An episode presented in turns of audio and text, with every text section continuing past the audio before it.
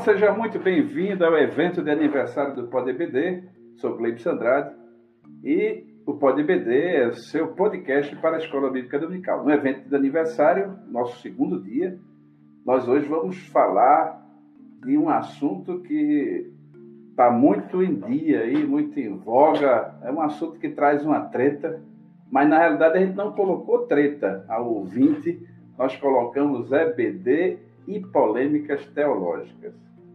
E para me ajudar e para estar aqui é, me ladeando, esses preciosos pastores, professores, com muita experiência de escola bíblica, de, de vida acadêmica, vida ministerial, pastores Jeremias do Couto, pastor Clauber Maia e pastor Kleber Maia. Para não confundir, pastor Clauber Maia está acima, no meu lado direito, ou lado esquerdo de quem vê. E o pastor Kleber Maia está ao lado do pastor Jeremias. Os dois são gêmeos, mas estão ficando um pouquinho diferentes à medida do tempo.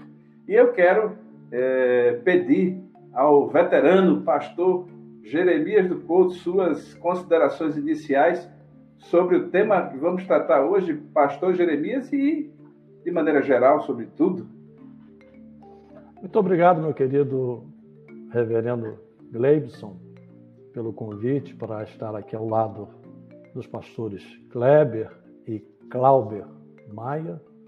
Eu me sinto honrado, privilegiado estar ao lado desses companheiros e eu acredito que é um tema de grande relevância ah, neste primeiro aniversário do Pod EBD e isso também me honra, não é? porque eu entrei um dia desses aí participando de algumas transmissões e depois fui convidado para estar nesse grupo, eu diria que é, parte da nata teológica assembleiana, e eu me sinto honrado por estar nesse grupo, participando e podendo, podendo uh, prestar a minha modesta colaboração hoje com esse tema, né? É, a EBD e as polêmicas teológicas, como lidar com isso uh, no âmbito da escola dominical. E estaremos aí juntos uh, nos próximos minutos. E muito obrigado mais uma vez.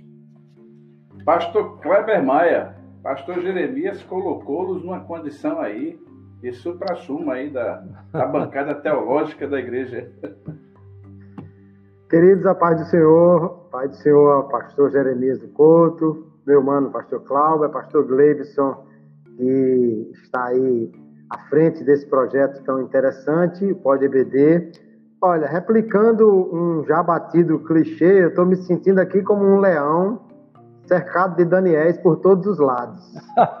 Estou aqui só para trazer a minha contribuição, mas eu, eu vejo assim com alegria que a igreja, e assim como a, a EBD e outras, outras áreas da igreja, ela vive uma, uma constante, uma continuidade, né? E, e essa continuidade faz com que ela possa progredir e, ao mesmo tempo, estar sempre se deparando com coisas novas e, e velhas que vão é, sendo introduzidas ou modificadas, e isso é o que gera essas polêmicas, esses debates.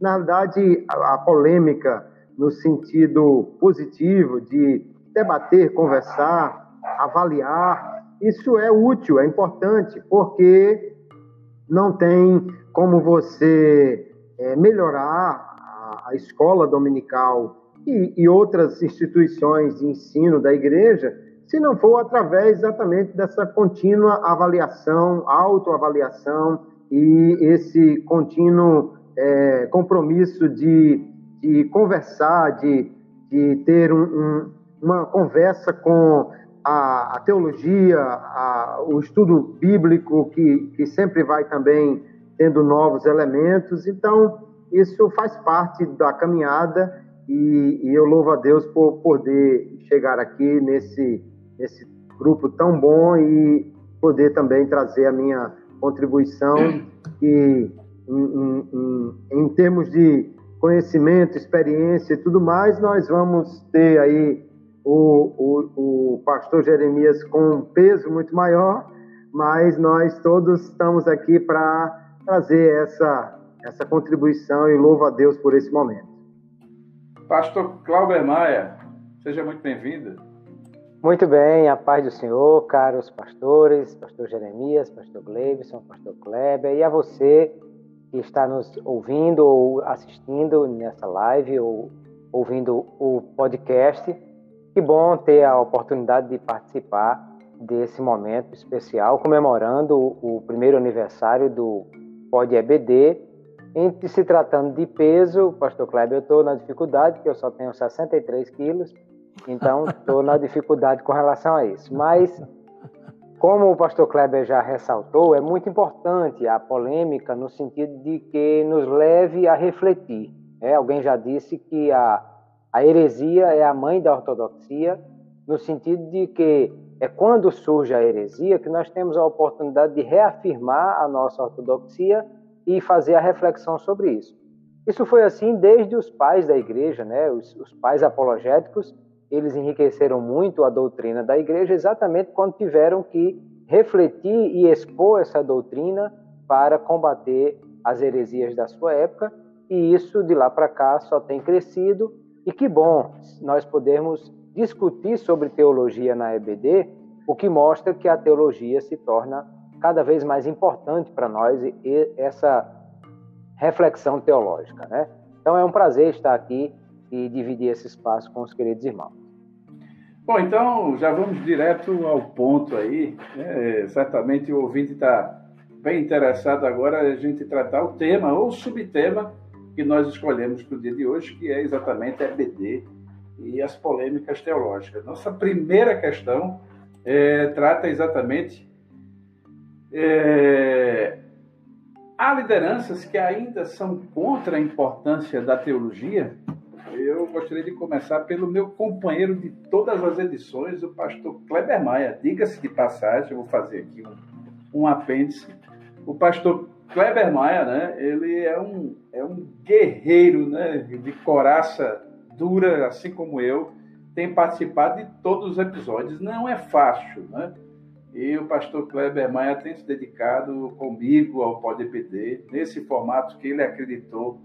E eu quero, com alegria, também, de certa forma, fazer essa referência e pedir a ele para dizer, né? Ele vai falar também até como pastor Será que há lideranças que ainda são contra a importância desse tema? Pastor Kleber Maia. Pastor Clebson, é uma alegria poder aqui participar, não somente hoje, mas nos demais episódios, porque eu creio que o PodBD é uma ferramenta importante para que professores e alunos possam semanalmente ter a opinião de outras pessoas falando sobre os temas que são temas do, do nosso convívio, né? já que semanalmente temos a EBD, e do nosso convívio também é esse tema da primeira pergunta. Existem ainda pastores, lideranças, é, professores de EBD, que sejam, que são contra a importância da teologia? Infelizmente, eu diria que sim, mas é, há, no meu entendimento, um, um equívoco no que diz respeito ao que é teologia. Né? Nós temos ah, alguns grandes ramos da teologia, teologia bíblica, teologia sistemática, teologia histórica, teologia prática, e, no entanto, a EBD, ela essencialmente só estuda um desses ramos de teologia. Nós estamos estudando teologia bíblica agora, sobre o livro dos reis e, e os livros que falam dos profetas e reis de Israel, primeiro e segundo reis. Nós vamos entrar no próximo semestre para falar sobre o apóstolo Paulo. Então vamos ver um pouco de história e, e, e, um pouco também de teologia bíblica dos escritos do apóstolo Paulo. Às vezes estudamos teologia sistemática, como já tivemos aí é, uns, uns trimestres sobre doutrina do Espírito Santo. Então, o, o problema é que parece que há algumas pessoas querem fazer uma distinção entre o que é estudado na, na escola teológica e o que é estudado na EBD, mas a teologia é o estudo sobre Deus e a revelação de Deus. Então a EBD estuda exatamente isso. Só que a questão é que alguns irmãos vão para o seminário teológico e, por vezes, há um conflito. Ou ele entra em conflito com o que está sendo ensinado lá, às vezes porque o seminário tem um entendimento doutrinário diferente da nossa igreja, ou porque ele mesmo já levou alguma, alguma um entendimento diferente para a sala de aula, e muitas vezes também porque o amado irmão, tendo frequentado uma escola teológica, ele se julga agora uma autoridade que pode é, criticar o professor, que pode é, mostrar as falhas do, do professor da sua EBD, em vez de ele se tornar um auxiliar dele, um contribuidor, um contribuinte para o, o, o, o, assunto que esteja sendo estudado. Então, essa, esse choque, quando às vezes alguém vai para a academia, para a escola teológica, e lá tem uma mudança dos seus paradigmas, do, do, daquilo que ele sempre entendeu, aprendeu acerca da teologia, ou alguém que veio da escola teológica e na EBD se torna um crítico, aí esse conflito é que normalmente eu entendo vai fazer com que aqueles irmãos que não gostam da, da discussão ou que se veem em desvantagem nela porque não estudaram tanto quanto o outro, desconsiderem então a importância da teologia para EBD e, e com isso é, você vê ainda é, pastores dizendo não, é, o Espírito Santo é quem é quem ensina. Eu, eu, eu lancei um curso é, online há um, um, poucos meses atrás e alguém entra lá no, na, na, minha rede social e diz não, não precisa disso não. O, o Espírito Santo é o melhor professor. A gente aprende a pregar é de joelhos Digo, bom, meu irmão, você pode fazer o curso na posição que você quiser, não é problema. Agora, é lógico que é o Espírito Santo quem nos ensina, mas ele é quem dá o dom de ensinar. Não é, não é o Espírito Santo quem concede o dom do mestre e tal. E, e, e então não haveria necessidade de EBD se o Espírito Santo não concedesse o dom do mestre. Agora, o, o professor ele tem que estar sempre se capacitando ele tem que aprender também a lidar com a polêmica, a discussão na sala de aula, mas nós não podemos, é, de forma nenhuma, dispensar que alguém se aprofunde em qualquer assunto da teologia, porque a EBD é uma escola teológica e a teologia é, é aquilo que nós vivenciamos no estudo bíblico, então não há por que desprezar a importância da EBD. O que precisamos é a importância da teologia na EBD. Precisamos é entender melhor essa relação e alunos vindos da academia ou não deixarem a, a polêmica de lado quando ela é negativa e fazer da EBD um momento de aprendizado onde todos contribuam para isso. É, pastor Clauber Maia, eu vou deixar o, o pastor Jeremias, veterano, falar desse assunto no final, né, para fechar com chave de ouro. Mas, o, pastor Clauber, é, a história, na história da AD, das Assembleias de Deus, é, nós sabemos que houve, houve muita resistência às convenções, né, aceitarem as escolas teológicas. Então, não dá para a gente é, é, é mentir nem enganar, né? Na verdade, nós somos retardatários. Na Assembleia de Deus, as escolas teológicas entraram de maneira muito retardatária e com muita resistência dos obreiros que tinham lá suas razões. Eles, é, não dá para a gente pichar é, o nosso tempo, a gente faz parte desse legado histórico e eles tinham lá suas razões. É, mas a, a, a, isso ainda é resquício desse mal entendimento, pastor Clauber? É verdade. Bom, antes de, de responder a sua pergunta, eu quero só é, falar sobre o que o pastor Kleber disse. E, como gente que gosta da polêmica, mas tem gente que é tão do contra, mas tão do contra, que se morrer afogado, o corpo sobe rio acima só para não dar o cabimento de descer rio abaixo. Porque eu tive um aluno, eu professor de a disciplina de dispensações e alianças. Aí, primeiro dia de aula, eu apresentando o plano do curso. Olha, meus irmãos, é assim, assim nós vamos estudar isso, isso e isso, o livro texto é esse, esse, esse, a metodologia vai ser essa, essa. Aí quando eu estava apresentando o plano do curso, aí um aluno lá atrás levantou a mão e disse, pastor, eu não concordo. O senhor não concorda com o quê, meu irmão? Não, eu não concordo com isso aqui que está no coisa. Mas eu estou só dizendo o que é que nós vamos estudar. Eu nem disse ainda o que é a, a, a matéria. Ele já estava discordando do plano do curso. Então, esse é o tipo do camarada que gosta da briga mesmo, da, da confusão. E esse tipo de comportamento é que traz a dificuldade. Mas veja só, três razões nós temos no início da nossa igreja para que haja essa dificuldade com relação à teologia. A primeira é a velocidade com que as coisas aconteceram e que muitas vezes não dava tempo formar isso. Nós temos exemplos de obreiros que passaram aqui no Rio Grande do Norte, como Bruno Skolimovski e Clímaco Bueno Asa, que são obreiros é, que tiveram uma atuação nacional e aí o, o, o Bruno Skolimowski, que é um polonês que aceita Jesus em 1919 e é ordenado pastor em 1921 e já sai fundando igrejas. Dirigiu igreja, dirigiu no Ceará, dirigiu no Rio Grande do Norte, foi pastor em São Paulo, fundou a igreja de Curitiba. Clímaco Bueno Asa tem um, um perfil muito parecido, né? É um colombiano que também chegou no norte, aceitou Jesus em Belém e em três, quatro anos já estava dirigindo igreja e depois fundando igrejas. Foi pastor no Rio Grande do Norte também, como foi em vários outros estados, no, parece que Pernambuco, Alagoas.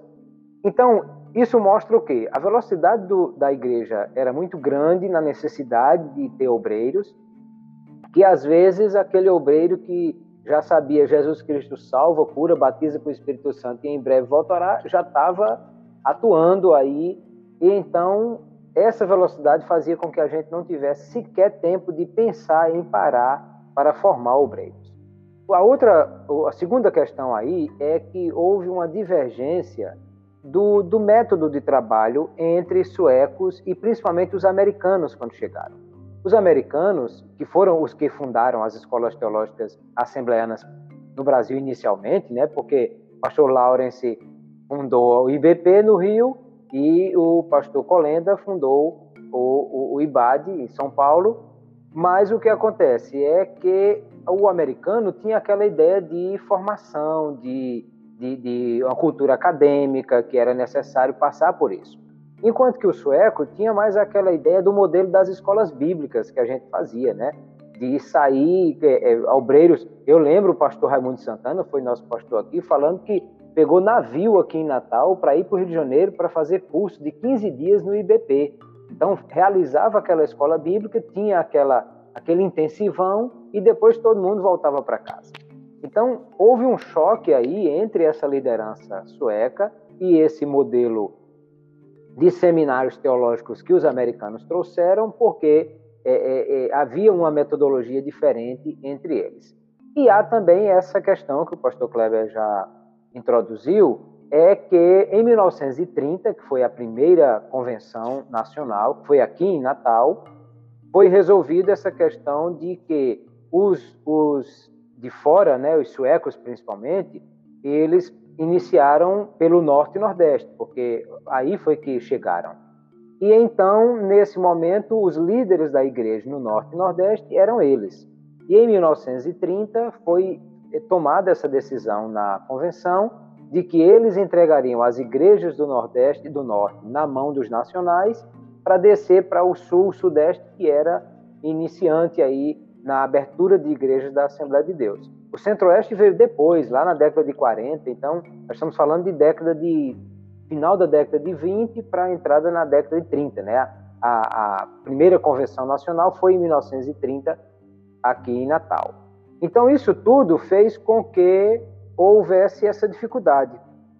Os suecos, alguns tinham a formação, mesmo com o modelo de escola bíblica, mas tinham a formação É, o próprio Gunnar Wingren, a CPAD publicou algum tempo atrás um livro que foi o, o TCC do curso de teologia dele lá na, na, na Igreja Batista Sueca.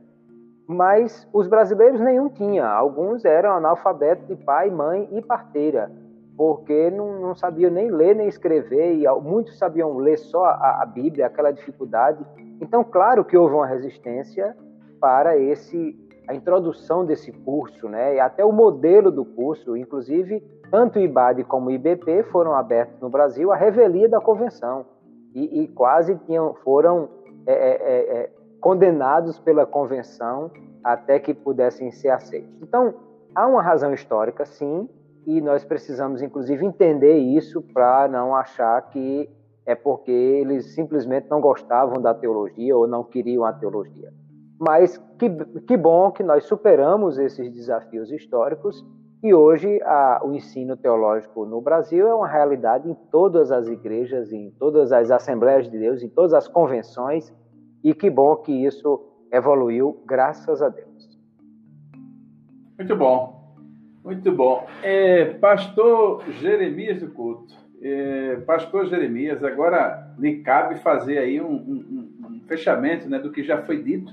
E pastor Jeremias, é, mas sem querer lhe influenciar e já lhe influenciando, é, a gente sabe que, que naturalmente, é, tem muita gente que sai da, da, da escola teológica, é, é, eu mesmo já fui aluno, passei como aluno, professor, e às vezes termina o curso e tem gente que se acha, né? Se acha muito. E aí chega rotando teologia na igreja, isso de certa forma causa também um certa, uma má impressão, né? a, a escola teológica, gente pregando em grego para dizer que sabe falar em grego, aprender o grego, né, o hebraico. E, e, e por outro lado, o, o, nosso corpo de obreiros, às vezes compostas, é, na sua grande maioria, hoje a gente está vivendo uma transformação social muito grande. Já temos doutores, juízes, né, desembargadores, é, médicos. É, a Assembleia de Deus hoje, graças a Deus, já tem uma representação em, em boa parte da sociedade. Mas há essa, esse conflito, o irmãozinho ali que vem com toda boa vontade falar em grego no púlpito e o pastor que está ali naquela teologia prática é, e não conhece grego, às vezes mal português, mas ele tem lá a revelação do Espírito Santo. Diz: Espera aí, que quem manda aqui sou eu. Tu já vem desse curso de teologia falar grego e hebraico Diga aí, pastor Jeremias, como é que a gente sai dessa enrascada aí? Ah, eu diria o seguinte: eu, diante de duas excelentes exposições, eu já não teria mais nada a acrescentar. Mas ah, eu me apego um pouco na última exposição do pastor Clauber, quando ele menciona o ethos sueco e o ethos americano. E isso, de fato, trouxe uma influência, e não só influência, um certo embate entre essas duas visões. Quem tiver acesso, por exemplo, ao Mensageiro da Paz ali da década de 50, a revista Seara da década de 50, da década de 60, vai perceber nos próprios órgãos oficiais da Assembleia de Deus esse embate. E o que eu vejo de vantajoso é que, pelo menos naquela época, se permitia o embate nesses órgãos oficiais. Hoje a gente tem que ficar de bico calado. Avançamos de um lado, mas de outro, a gente tem que ficar naquela chapa branca ali, porque senão a gente pode ter o pescoço degolado. A Santa Inquisição, né? mas se você for, por exemplo, lá para essa época, você vai perceber é, José Teixeira José Teixeira Rego Neto sentando pau no Instituto Bíblico, do outro lado, Francisco Assis Gomes fazendo a defesa dos institutos bíblicos. Você vai encontrar artigos é, dos mais diferentes autores e, e com, com visões distintas. Né? Eu tive o privilégio de estudar em Pina, é? na década de 70, fui aluno de Pindamonhangaba. Eu tive o privilégio de ser professor no IBP, do Rio de Janeiro, e eu creio que algumas coisas precisam ficar assim é, bem claras na mente de quem nos acompanha. Os, os nossos diretores naquela época, tanto em Pinda quanto no Rio de Janeiro, eles faziam questão de incutir na mente dos alunos essa ideia de piedade, de é, respeito à liderança, de não chegar na igreja achando-se o, o, rei da cocada preta, branca, amarela, azul, né? de não se achar agora o papai sabe tudo. Havia todo o cuidado dos pastores João Colenda Lemos, da irmã Doris Lemos, de Lawrence Olson, no Rio de Janeiro, né? de, de incutir na mente dos alunos, e, e convém que se diga né, que hoje nós temos aí dezenas, centenas de pastores no Brasil todo e até fora do Brasil, e no Rio de Janeiro, sobretudo, que são ah, que têm origem em ambas as instituições. Então, elas trouxeram uma grande contribuição, a gente não pode é, deixar de tirar esse mérito. E naquela época, é, havia chamadas escolas bíblicas, como bem mencionou o pastor Kleber. No Rio de Janeiro, elas eram realizadas durante o mês de maio.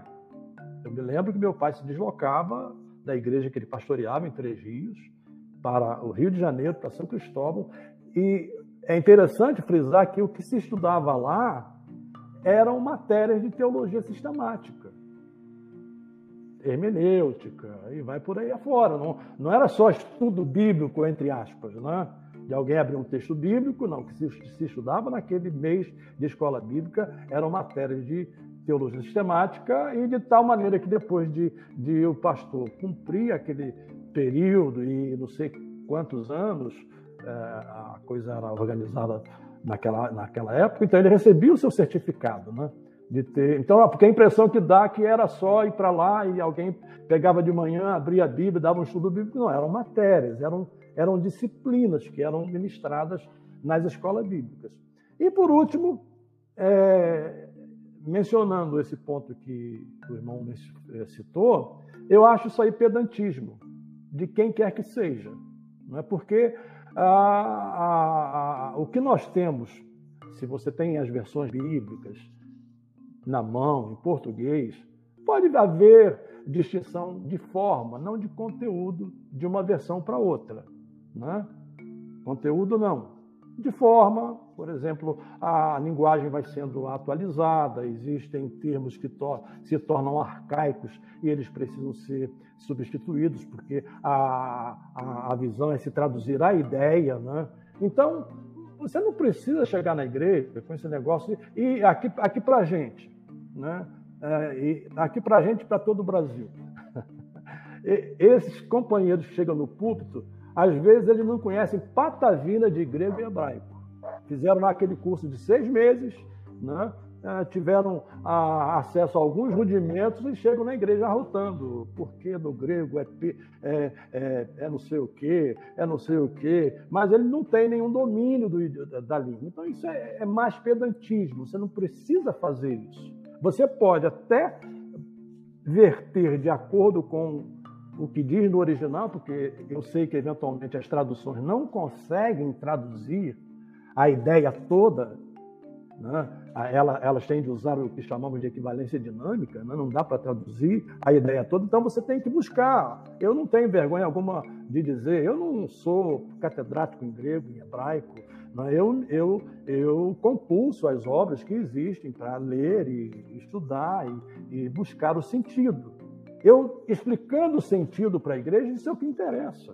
Né? Isso aí, para mim, é pedantismo, e isso aí também cria uma certa barreira e uma certa resistência ah, na igreja e de olhar o Instituto Bíblico, a academia, digamos, como um, um, lugar que realmente enriquece. E a outra preocupação que eu tenho, para encerrar aqui, senão eu vou esticando, é que tivemos sim um progresso de, de 30 anos para cá, né?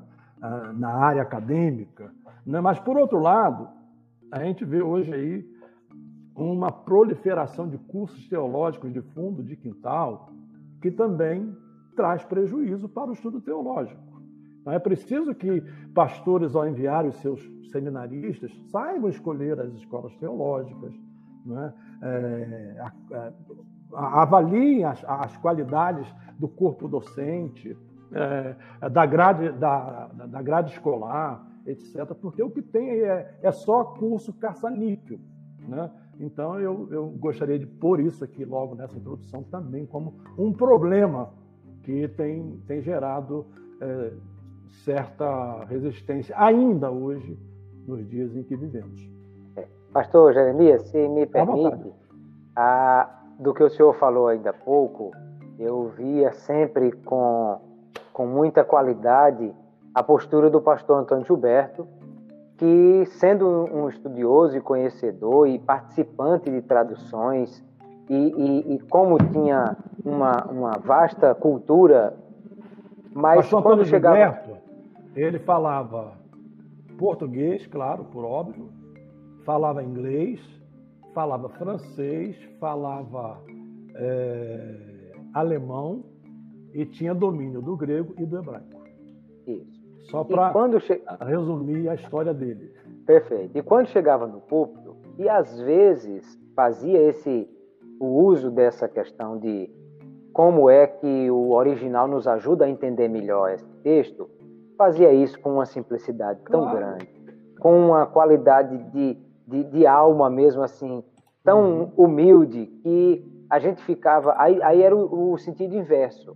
A gente ficava amando isso e desejando ter isso, também aquele conhecimento que ele tinha, porque ele aplicava isso de uma forma tão, tão simples que era realmente muito bonito de se ver. Então, é um exemplo para é quem exemplo. quer fazer esse tipo de coisa. É, realmente o, o caminho é de tirar todo o ruído, tanto por parte de quem sai da, da, da escola teológica, como por parte do, do, próprio líder, né? É a humildade, né? Eu diria que nos dois casos, a humildade de, de do, do, que entra na igreja querendo cooperar como um, um, um, um recém-formado em teologia, como o, o, líder, né? O, o pastor, que está absorvendo aquele, aquele ingresso né, no, no, nas fileiras do, do, da cooperação na igreja. Mas, bom, pastor Jeremias, agora é, esse item vai começar exatamente com o senhor. Né? Bom, é, há uma tradição teológica nas Assembleias de Deus. E quais seriam, então, a, a, essa tradição, né? É, esse há, obviamente, a gente sabe que há, e quais as correntes nocivas que podem se opor né, a ela hoje em dia, Pastor Jeremias. Muito obrigado por introduzir o tema. A, a tradição assembleiana, eu costumo dizer isso, e essa é a minha ênfase permanente, é o que eu chamo de sua identidade. E qual é a identidade assembleiana no meu entendimento? A identidade assembleiana é pentecostal. Essa é a identidade assembleiana. O que vem depois disso vem por osmose.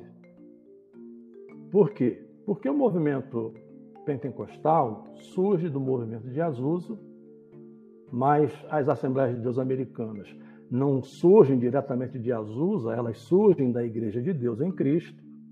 A Igreja de Deus em Cristo já existia antes de Azusa, é óbvio que o Mason, que era o pastor da época, teve um entrelaçamento muito forte com Azusa, mas a Igreja de Deus em Cristo já existia, era uma igreja negra, né? e, e com uma forte influência do movimento de santidade, do Holiness Movement. E o, e o movimento de santidade ele era de de natureza armínio-wesleyana.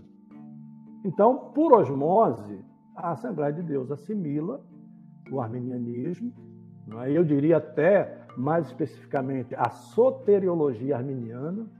Por quê? Porque a Assembleia de Deus não é aspersionista, a Assembleia de Deus não é, é cessacionista, a Assembleia de Deus não é aliancista, né? E tem mais um ponto que me foge aqui na memória, que a Assembleia de Deus não é, e que são pontos defendidos pelo, armini, pelo arminianismo histórico, correto? Então, nós herdamos, como Assembleia de Deus, a, a, a soteriologia arminiana. Agora, a ênfase para mim, nesse sentido, é que a, a identidade, aquilo que identifica a Assembleia de Deus e as igrejas pentecostais é o pentecostalismo. Né? E, e, claro, em todos os sentidos, nós temos de fazer a defesa daquilo que a Assembleia de Deus crê. Agora, recentemente, tivemos aí o lançamento da Declaração de Fé, né? É, a meu ver, tardia, mas a tempo. Né? Tardia porque é, já chega no momento em que a Assembleia de Deus já está cristalizada, ah, ah digamos, consolidada. Eu fui ordenado faz anos, o meu número na CGADB é 3866. Está aí. Eu não tenho aqui porque eu estou nos Estados Unidos, então a minha biblioteca ficou em casa, viu? o meu número é 3866. Se você for olhar na CGDB hoje, ela está para mais de 100 mil. Então, lá atrás, a, a, quando a gente passava pelo CRIO, a, quais eram as questões? Era, eram aquelas questões básicas que Roger Olson, na sua obra a grande controvérsia cristã ao longo de dois mil anos da, da história, é, as questões que eram levantadas eram aqueles pontos que fazem parte da grande tradição da igreja, né? é, nas quais não havia controvérsia, controvérsias, é, e nas quais não há controvérsias até o dia de hoje. A grande tradição da igreja aceita como pontos cardeais. Essas eram as questões levantadas e outras questões, às vezes, levantadas tinham a ver, por exemplo, com o, o pão e o vinho, se depois de consagrados é, e depois de servir a ceia, se você poderia uh, usar esse pão para comer e esse vinho para beber, ou, ou se deveria enterrá-los porque já tinham sido consagrados a Deus. Essa, essas eram as questões para nós naquela época. Né? colocadas na, na, naquela época. Mesmo nos seminários, por incrível que pareça, esses pontos que hoje ah, costumam ah, servir de guerra, né? e às vezes é, discussões que são feitas tanto de um lado quanto, quanto de outro, em cima de espantalhos, nem nessa época, de, no, no, nos nossos seminários, ah, isso era ponto de grandes, grandes discussões. Até porque né, Instituto Bíblico aparece na história brasileira da Assembleia de Deus da década de 60 para cá. Né? É, Pinamonhangaba foi fundado em 59, né, se não me foge a memória, e, e IBP nos primeiros anos de, da década de 60, não me lembro exatamente o ano. Né? Então, eu creio que esses pontos a Assembleia de Deus precisa realmente preservar, manter e, e lutar por eles, e, e, entender que essa declaração de fé ela procura resumir, mas eu gostaria de encontrar um pastor que concorde 100% com ela. né? na, área, na área escatológica, principalmente. Nessa área aí, é, você tem pastor que acha que é no princípio que vai haver o arrebatamento, e tem outros que acham que é no meio, e, e ficam aquelas discussões que a gente sabe que ocorrem no campo da especulação escatológica, né? mas é válido, né? é válido ter a declaração de fé, ela ajuda, ela, ela direciona, ela põe as coisas no leito. Dá um norte, né? Dá um norte, e, e entendendo, sim, que até a declaração pode sofrer mudanças, como mencionou agora há pouco o pastor Kleber, né? em razão de novos elementos, de, de, de, entendimentos que vão surgindo ao longo do tempo, porque a declaração de fé assembleiana, a confissão do Westminster e, e algumas outras confissões não são a palavra de Deus. Elas tentam interpretar a palavra de Deus. Então, eventualmente, pode sim sofrer alterações, mudanças, correções, aprimoramento, mas acima, acima das tradições, nós temos a Escritura, a Escritura Sagrada. Porque, por que, que eu levanto esse ponto? E os senhores sabem disso. Né? No Concílio de Trento, ah, na chamada Contra-Reforma, né? o que, que fez a Igreja Católica? A Igreja Católica elevou a tradição ao mesmo nível de inspiração da Bíblia Sagrada. Né? Então, não se prova com a Bíblia, então se prova com a tradição, a oralidade, o que foi passado de geração para geração, etc. Ou seja, na Igreja Romana, a tradição ela tem o mesmo nível de inspiração da Escritura Sagrada. Pastor Clauber, o que, é que se pode dizer aí dessa, dessa questão?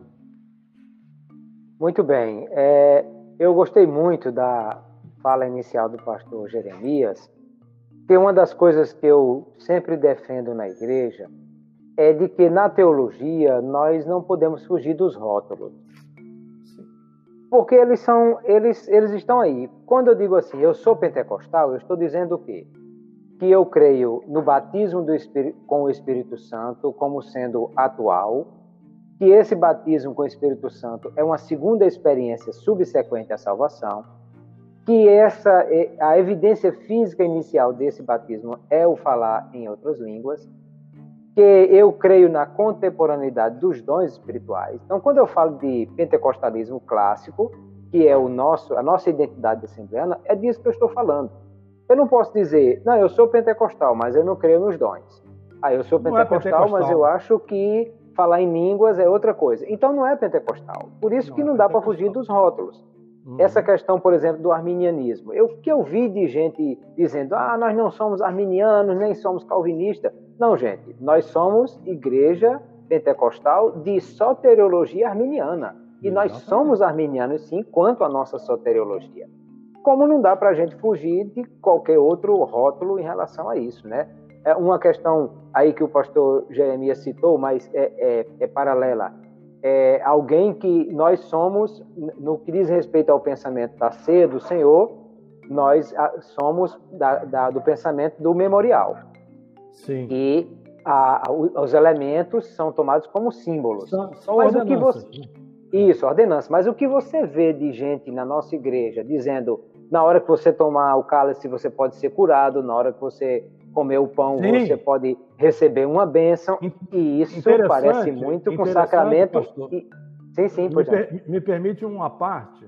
À vontade. É um hábito que nós temos na Assembleia de Deus e que, que faz a ceia do Senhor parecer com sacramento é o hábito de levar a ceia aos enfermos, sim. aos doentes. Não estou dizendo que o hábito seja errado. Tá? Não, estou, não estou aqui discutindo isso. Mas esse hábito de levar a ceia aos enfermos de maneira que se o enfermo não tomar a ceia, ele vai estar desprovido de uma certa graça, ele acaba dando essa conotação de sacramento. Isso, perfeito. Então, assim, é essa questão de que, primeiro, não dá para fugir dos rótulos. Segundo, é que nem sempre a nossa prática diz respeito à, à nossa confissão. Aí o senhor colocou bem, quer dizer, a nossa, a nossa confissão da declaração de fé diz o quê? Que nós temos ordenanças e que eles são apenas tomados, que os elementos da ceia são tomados como símbolos. Mas na nossa prática nós vemos coisas muito uhum. parecidas com isso, de que parece mais sacramento e que parece mais graça inerente. Aí é muito calvinismo do que mesmo é, a, a, outra doutrina qualquer, né? Então é só para dizer, primeiro que Sim, nós temos uma identidade assembleana e ela é declarada na nossa declaração de fé e, e em todos os nossos periódicos e, e tudo mais. Mas que nem sempre a nossa prática em questões é, paralelas, em questões secundárias ou terciárias, e ela muitas vezes combina com a, a exata declaração de fé nossa. Aí a, a questão básica, principal, sim, nós somos assembleianos, pentecostais, e, é, de soteriologia arminiana e, e, e, toda essa base aí. Então, é, a pergunta... eu fiz questão de não. frisar a, a, soteriologia arminiana porque há muitos espantalhos. Né? Então, é, digamos, só para exemplificar, que lá atrás, por osmose, a influência que a Assembleia de Deus recebesse, o movimento pentecostal, fosse da fé reformada com a visão que a fé reformada tem. Né? A Assembleia de Deus teria uma visão soteriológica reformada, mas ela não seria, como não é, pedobatista, não seria ah, aspersionista, não seria aliancista, porque a, a, a, na corrente arminiana não, é, não são apenas os pentecostais que adotam a soteriologia arminiana. Há outras igrejas que não são pentecostais, mas são arminianas. Se você vai, por exemplo, se você vai, por exemplo, à Igreja Metodista do Brasil, ela só recentemente ela liberou para as igrejas fazerem tanto o batismo infantil quanto o batismo por imersão. Mas ao longo da sua história, a igreja metodista sempre adotou o batismo aspersionista, sendo ela uma igreja arminiana. Perfeito. Como nós vamos ter também a Igreja do Nazareno, por exemplo, no Brasil, que também tem influência do movimento Holiness, Isso. mas não crê na evidência inicial do batismo por falar em línguas. Falar em línguas. Exatamente. Porque vem mais da, da, da herança é, é, de Wesley, né? E, e aí vai. Do mesmo jeito, pastor Jeremias, que nós recebemos por osmose esse, esse, essa soteriologia arminiana, nós recebemos também dispensações e alianças dos irmãos de Plymouth. Sim, e, e, e isso casou com perfeito. o pentecostalismo de uma forma incrível, porque para ensinar os nossos obreiros nas escolas bíblicas o plano da salvação de forma rápida, a metodologia de dispensações e alianças era perfeita. Então, uhum casou com a luva. Agora, quando você vai atrás de quem são os pais da, da dispensações de aliança, você vai encontrar um monte de presbiteriano que não tem nada de pentecostalismo. Né? Perfeito. Aí, Scofield, Charles Reed e tantos outros têm, têm essa linha. Então, de fato, a, a, nossa, a nossa tradição assembleiana, o senhor frisou muito bem, é pentecostal. E herdamos, em paralelo, várias outras é, é, linhas teológicas que uhum. vieram muito mais por influência histórica do que mesmo uhum. por uma escolha teológica. Né? Uhum. Eu digo sempre que essa dificuldade que a gente o senhor definiu de... bem, o senhor definiu bem. Essa, essa coisa que a gente tem muito de mulher pode ser pastora, não pode ser pastora, eu digo, rapaz, aquela briga de Samuel Nistro com Gunnar Wingren, se Frida tivesse ganho, a, a história era outra. Era outra. Ou se a gente ou se a gente, ao invés de ter sido fundado por Gunnar Vingre, fosse Aimee McPherson, a gente já tinha outra história também. Porque aí quem é que vai dizer a igreja quadrangular que não tem pastora se foi fundada por uma mulher? É. Então, assim, é essa coisa que às vezes a gente se pega muito na questão doutrinária e esquece a história de como isso chegou a nós e que isso não era o carro-chefe quando nós começamos. Exatamente. E que são questões, como o senhor menciona, paralelas e, e, e são questões é, que não ferem os pontos cardeais, né? os pontos cardeais, que faz parte da grande tradição cristã. Oh, me deixem agora jogar o pastor Kleber aqui na, na, na no estreito aqui. Porque, olha, eu, eu ouvindo vocês, e assim, na minha época, lá em Barbacena, quando diria aquele velho comédia, na minha época de novo convertido, eu nunca ouvi algumas discussões né, que nós temos hoje, né, entre elas essa questão é, é, das doutrinas, arminianismo e calvinismo.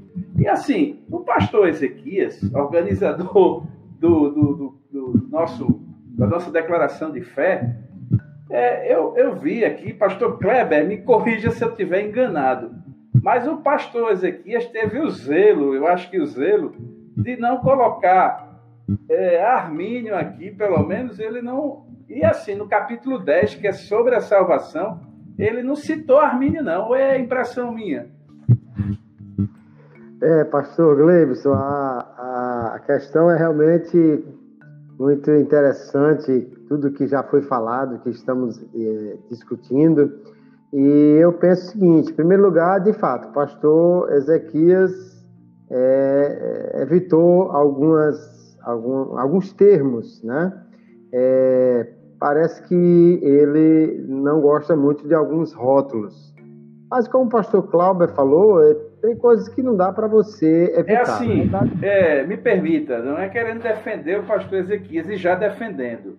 Eu também sou da linha que sou contra certas rotulagens, apesar que eu concordo com o pastor Clauber quando ele diz que é inevitável alguns rótulos, mas eu não gosto de ser rotulado com todos os rótulos que querem me rotular eu acredito que a rotulagem é uma coisa nociva e a gente está vendo isso aí em público em muitas questões, né? É a minha opinião.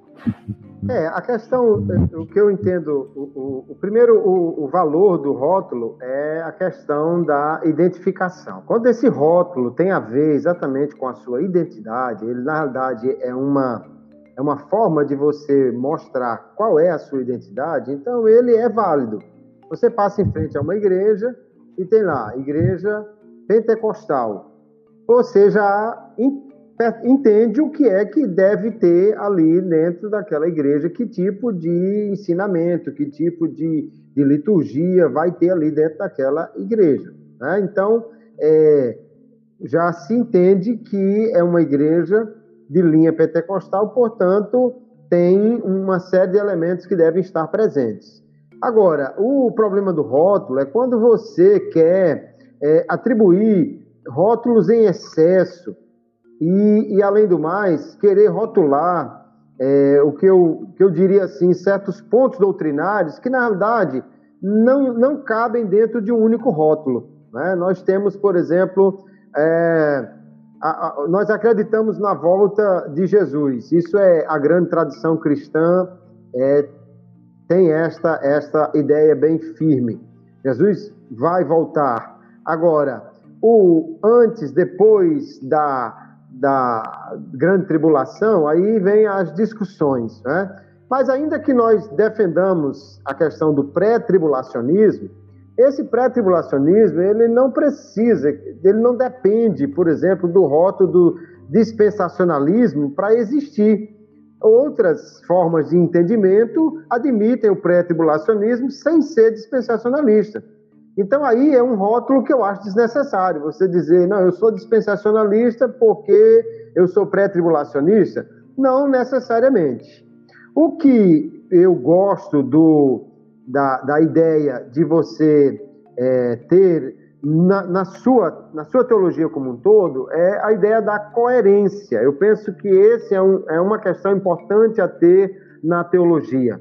Porque se você defende uma, uma determinada doutrina na sua eclesiologia, mas que lá na frente ela vai entrar em conflito com a, a sua doutrina pentecostal, a sua doutrina é, pneumatológica, ou se você defende uma soteriologia que lá adiante vai entrar em conflito com a sua escatologia, então isso é um problema. Né? Então, nós temos uma herança teológica, e eu vejo a herança teológica assembleiana como sendo uma, uma, uma doutrina bastante coerente. Você tem, por exemplo, o impulso evangelístico, característico do pentecostalismo, porque nós entendemos que a capacitação do Espírito Santo é um empoderamento para a missão, para pregar o, o evangelho.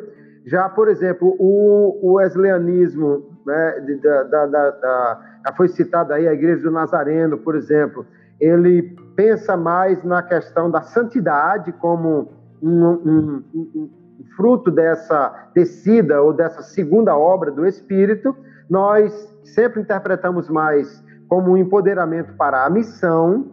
Esse empoderamento para a missão, ou seja, a capacidade para falar de Jesus, pregar o Evangelho, foi o que fez com que a Igreja Assembleia de Deus se espalhasse no Brasil inteiro dentro de poucas décadas, por causa desse impulso que está dentro da nossa doutrina.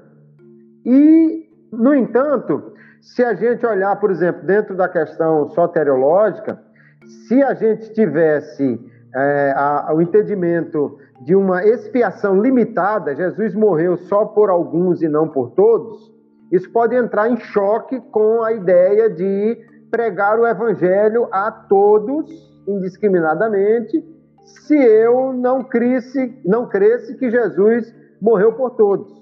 Isso é pode gerar um conflito. Não quer dizer obrigatoriamente que vai gerar, mas na história cristã, igrejas que tinham entendimento do, da, da morte de Jesus como sendo apenas por alguns, é, existem questões minuciosas aí no meio, mas não vamos entrar no assunto.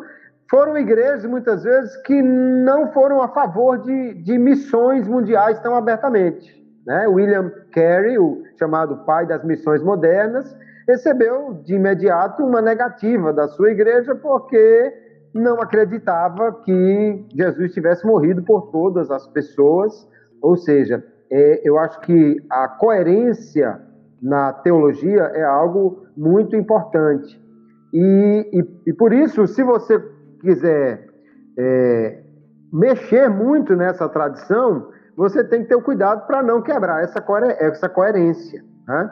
Agora, como nós já vimos aí, o pastor Jeremias falou muito bem, nós temos os documentos, e a declaração de fé é um documento importante.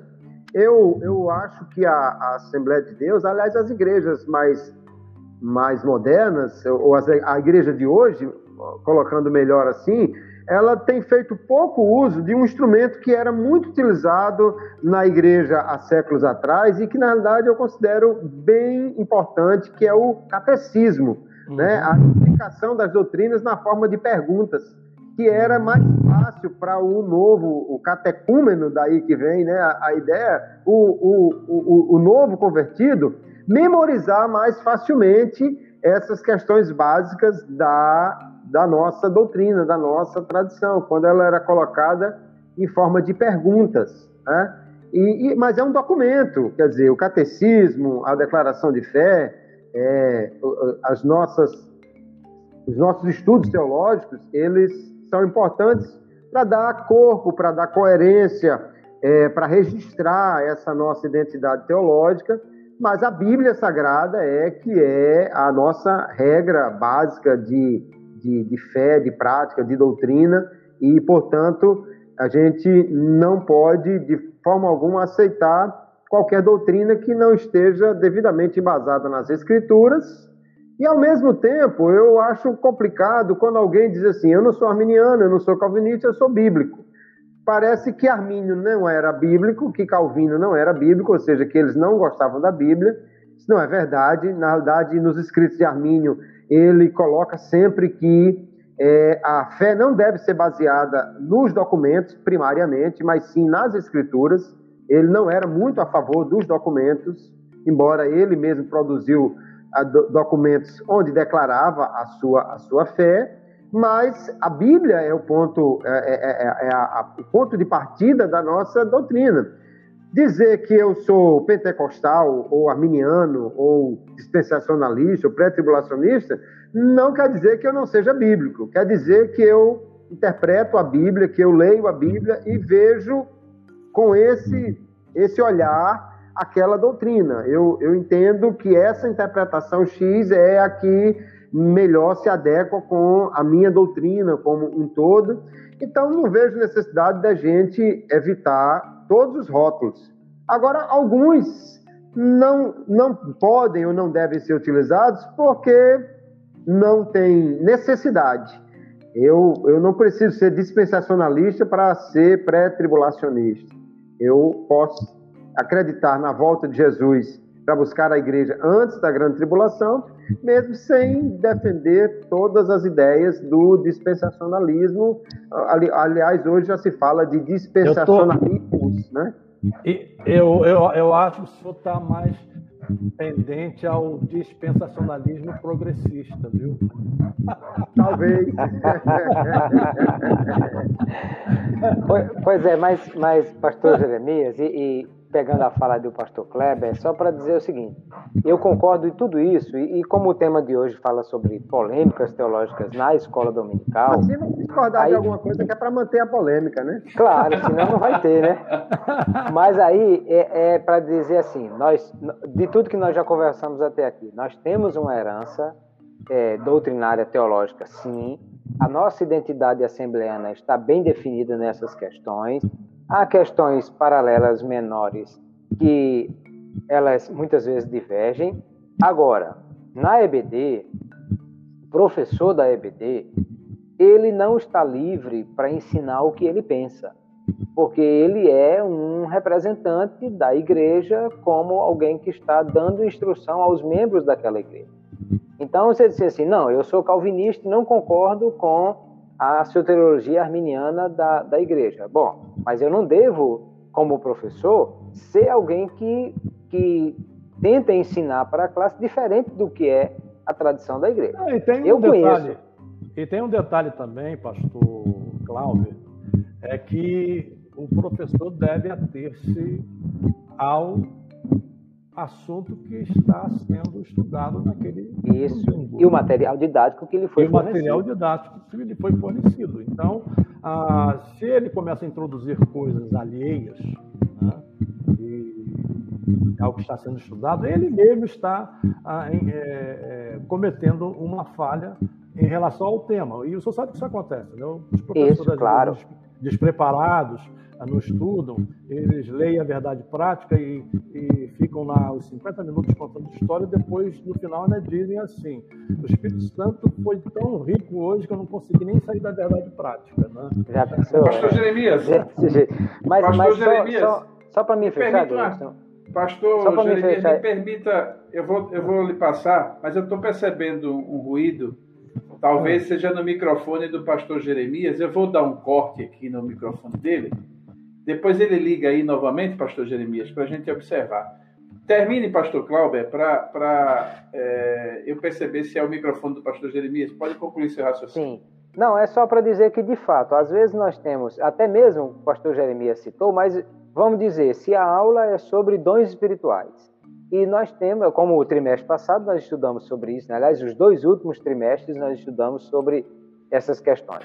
E, de repente, o professor pode dizer assim: não, mas eu não concordo com essa tradição assembleiana de que falar em outras línguas é a evidência inicial do batismo pelo Espírito Santo. Bom, então eu recomendo que esse professor não Sim. dê essa aula. Pega, porque pega o beco. É, ele não é concorda. pegar ele, o beco, né? Ele, ele tem direito de não concordar. Agora, ele não tem direito é de ser contrário ao ensino da igreja enquanto professor. Né? Então, e, se, é. e se colocar como líder, né?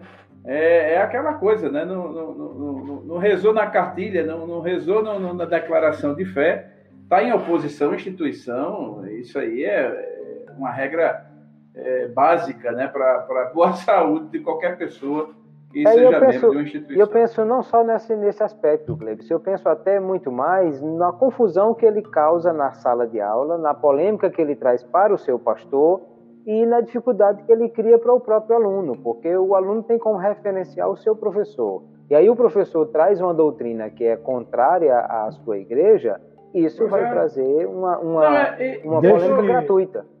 Eu estou usando um exemplo. O microfone está aberto? Melhorou, tá, tá melhorou tá perfeito, muito, pastor. Está ótimo. É, Deixe-me tô... usar um exemplo, se me permite. Eu estou usando o exemplo da instituição. mas deixe-me usar um exemplo aqui. É meu. Sim, tá? sim. É, eu fui pastor hum. da, de uma igreja assembleiana por sete anos.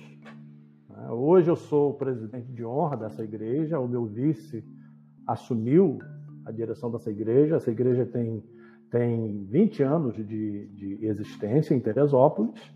E uma das minhas tarefas em Teresópolis, na igreja, é ser um dos professores da escola dominical.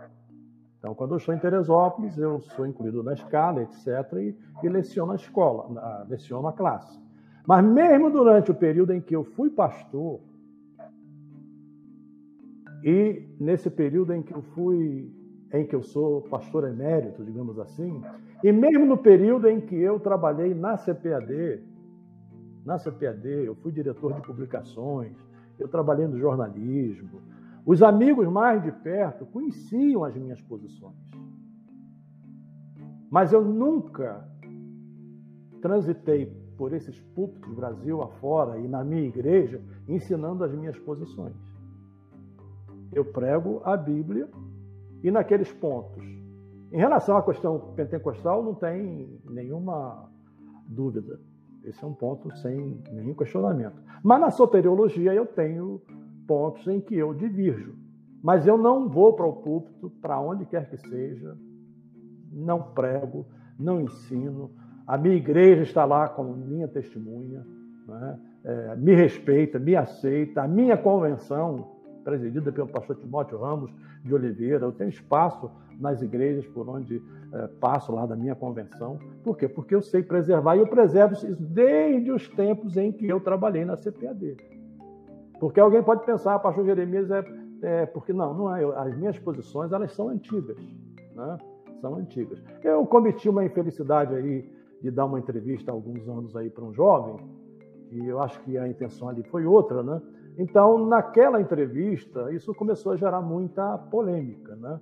Muita polêmica. Mas essa posição eu sempre mantive, sem trazê-la para o âmbito da igreja e sem criar esse tipo de problema, como ele mencionou aí na classe da escola dominical, porque você vai trazer confusão, vai trazer é, discordância, vai trazer uma polêmica desnecessária, até porque você não tem tempo para discutir isso.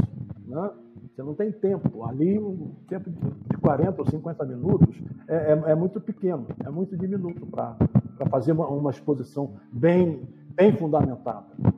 É verdade. O pastor Clauber, antes de colocar, é, e assim, eu, eu compreendi a sua questão, e o pastor Jeremias agora foi muito direto ao, ao ponto.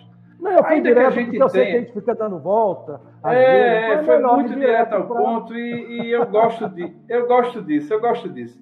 Então, assim, a gente sabe que, que é, como o pastor Jeremias falou, escatologia, né? escatologia é uma coisa que nesses meus, nesses meus 30 anos de, de, de, de fé, há 30 anos não, eu já estou errando na conta, 34 anos de fé, é, a, a, nossa, a nossa teologia pentecostal, é, em termos de escatologia, a gente já fez algumas revisões, ou não? Será que a gente ensina a mesma escatologia é, que a gente ensinava? Será que não houve nenhum reparo? Será que não houve nenhuma alteração? Será que não há nenhuma discordância? Ah, agora, eu entendo que o que é vigente, o que é, digamos assim, dos aspectos básicos da doutrina, a gente é imexível, como disse o pastor Kleber. Porque a partir do momento que a gente mexe com o tronco da doutrina da igreja, aí um professor, um pastor vai ficar em exposição e pedindo realmente para ser para perder a cabeça, né? E aí eu eu penso assim, eu penso que em algum ponto a gente pode até discordar, aqueles pontos que não são, é, vamos dizer, da coluna nervosa da, doutrinária da igreja e que, vamos dizer assim, estão aqui, né? Na... Eu, vou, eu, eu vou pedir licença, pastores, é, para dizer o seguinte: é muito interessante né, a igreja se definir, né, como ela se definiu, é muito interessante que essa identidade seja ah, preservada e, e, e ensinada, correto? Mas eu vou aproveitar esse pod ABD para dizer o seguinte: o que mais mal, e é um ponto que está aí, né? o que mais mal faz a igreja, sobretudo a Assembleia de Deus hoje,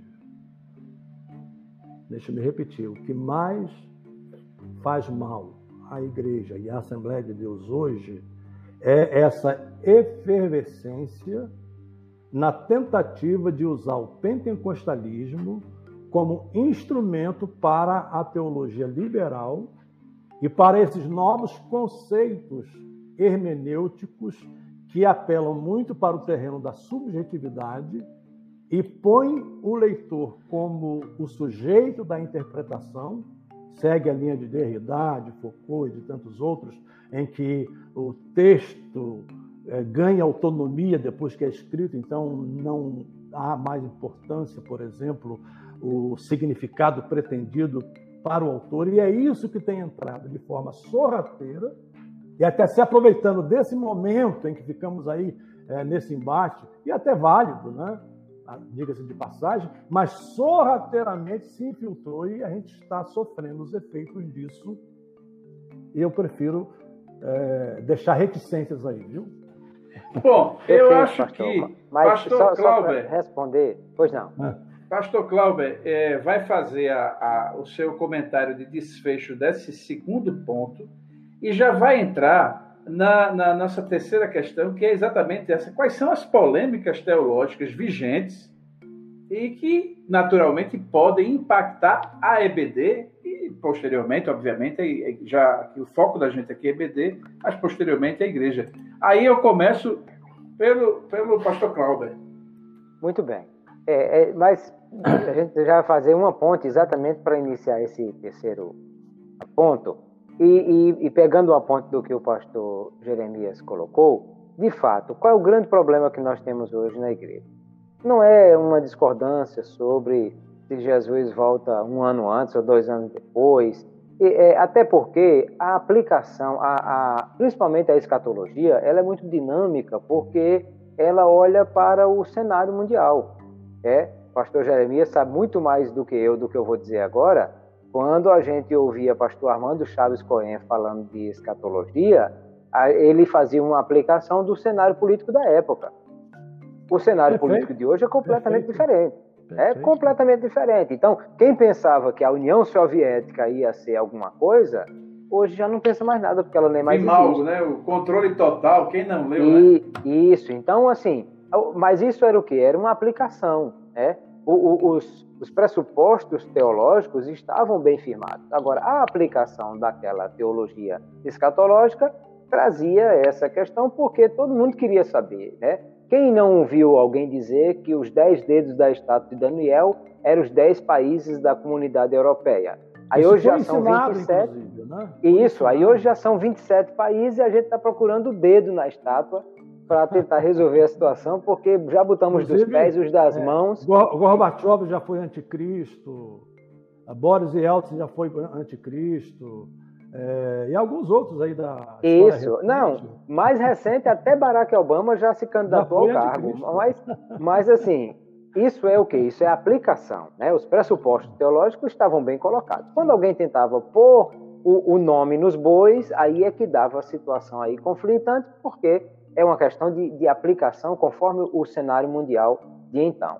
Agora, questões como essa que o pastor Jeremias levantou é que realmente eh, são complicadas, porque elas mexem com a metodologia de interpretação. É, isso é muito complicado, porque na hora que eu digo que a Bíblia não é a palavra absoluta de Deus, e que eu posso, e que o, o pensamento do autor não, não, não tem nada é, é, válido nisso, mas que a igreja pode fazer uma, uma reinterpretação disso. Uma é, ressignificação. Enquanto, uma ressignificação enquanto grupo, enquanto corpo, aí isso é bem complicado. Né? E isso pode trazer muitas dificuldades para a igreja. Né? Quando a gente tenta eh, trazer mitos ou, ou mito, mitologizar a, a interpretação bíblica e dizer que aquilo lá não era bem assim, que aquilo era uma história que os judeus tinham inventado. É, eu, eu sou muito reticente com algumas questões, como, assim, eu tenho certeza que alguns livros na Bíblia, eles não foram escritos de uma única vez e tenho absoluta certeza que todos os livros da Bíblia sofreram algum tipo de revisão. Ok, agora, você dizer... Eu fui pregar num congresso aí em outro estado e o, o, o outro preleitor foi convidado a falar sobre o livro de Daniel e ele começou a fala dele dizendo assim: o livro de Daniel é um conjunto de contos da corte que foram escritos 500 anos depois. Aí você arregala os olhos e diz assim: valha-me Deus, se é por aí que a gente vai começar, então primeiro acabou-se a profecia de Daniel, porque profecia uhum. escrita depois que se cumpriu tem valor nenhum. Não é? faz sentido. Então, quando você traz esse liberalismo para dentro da interpretação bíblica, aí você realmente quebra o, os pressupostos básicos da nossa tradição, porque aí a Bíblia não é mais a palavra de Deus infalível e inerrante. É, é, é você que está dando uma ressignificação. Então, se nós nos, nos detivermos nessa nossa base, não só de tradição pentecostal, mas de tradição hermenêutica também, eu creio que a gente anda bem e que hoje muitos dos grandes é, é, das grandes ameaças que nós temos passam por essa questão de interpretações equivocadas e de metodologias é, mais recentes que tentam mudar a forma como nós interpretamos a Bíblia. Pastor, pastor Jeremias, é, o senhor colocou, né? O pastor Cláudio, eu pensei até que ele fosse abria, abria o arsenal de metralhar, mas ele, ele foi comedido. Não, eu não, eu não, a minha Olha, intenção não é, não é metralhar. Não, não mas eu digo, eu estou comentando em relação ao pastor Cláudio, que eu pensei que ele fosse abrir a, a metralhadora, aproveitar a sua deixa. Mas assim, eu, é, quando a gente fala da, das polêmicas vigentes que é, estão entrando no arraial pentecostal, o senhor já, já, já falou alguma coisa, mas há algo mais que o senhor queira complementar em relação a essas, é, essas, eu, eu... essas eva, ervas daninhas que estão é. prejudicando? Eu, eu gostaria de, de, de acrescentar, não é? porque eu diria que são essas as ervas daninhas. E o pastor Clauber, de forma muito definida, ele expôs ao dizer que ah, essa mudança de método e essa tentativa de, de olhar a Bíblia de forma mitologizada, é? a linguagem de Moltmann, que nós temos que desmitologizar as narrativas bíblicas, correto? Então, aí você, por exemplo, passa a negar os milagres, você passa a negar a ressurreição de Cristo, né? a, a, os evangelhos eles foram fruto das camadas que foram sendo produzidas pelas comunidades cristãs, comunidades joaninas, etc., uma camada sobre a outra, e para você chegar ali ao, digamos, ao fato histórico, você tem que ir desconstruindo essas camadas. Né? Essa gente está aí perto de nós. Deixa eu repetir isso aqui. Essa gente está aí perto de nós, não está longe. Tá? Eu não quero citar nomes, né, mas ela está perto de nós é, e é esse mal que nós temos que combater. E aí, deixe-me usar aqui também as palavras do pastor Clauber, é? quando ele mencionou a, a questão a, da construção literária da Bíblia Sagrada, por exemplo, a, quando o Pentateuco foi escrito, os primeiros cinco livros, não vou entrar no mérito aqui é, bibliológico, mas é óbvio que Moisés, embora tivesse a revelação de Deus, ele se valeu da oralidade. Ele se valeu da oralidade.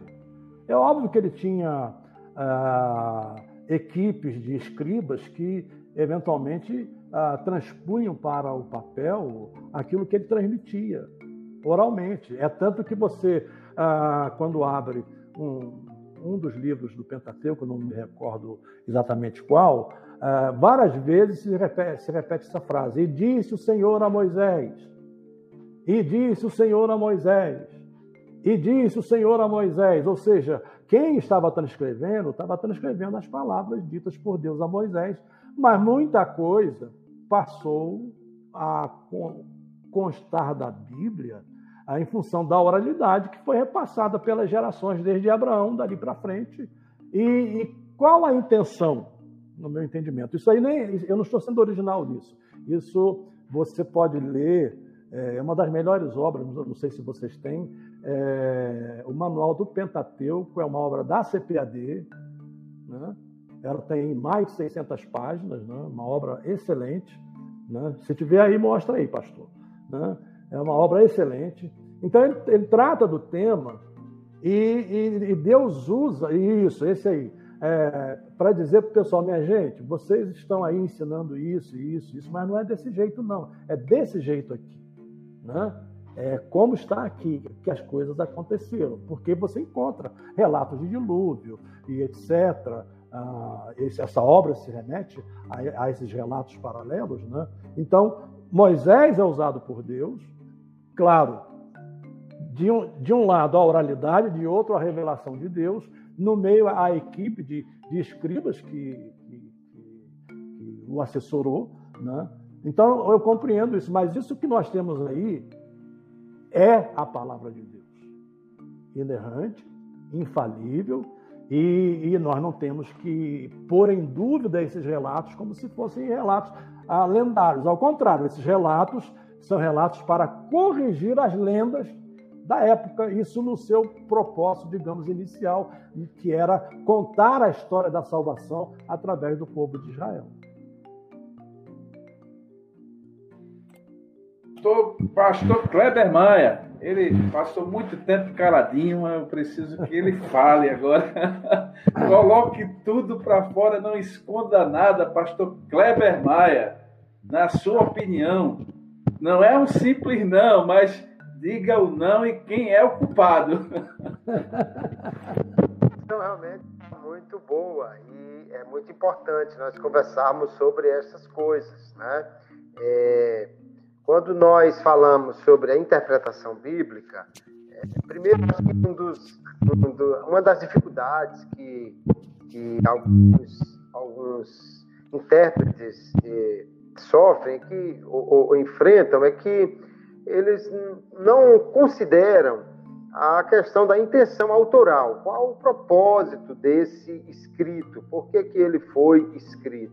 Ah, então, começando aí no que o pastor Jeremias já apresentou, é, o escrito de Gênesis, por exemplo, entre outras questões, tinha o propósito de corrigir a cosmogonia pagã que acreditava que o Sol e a Lua eram deuses e, na realidade, o texto vai dizer, não, eles são apenas luminares, que foram criados por Deus e colocados lá. Então, há um propósito aí. Quando a gente deixa de observar a intenção autoral, o que pretendia o autor com esse escrito, então você começa a fazer essas aplicações equivocadas, essas interpretações que, que, que são é, alegorizadas e tudo mais. Isso é, é um, um problema. Então, nós precisamos realmente estudar bem a Bíblia Sagrada.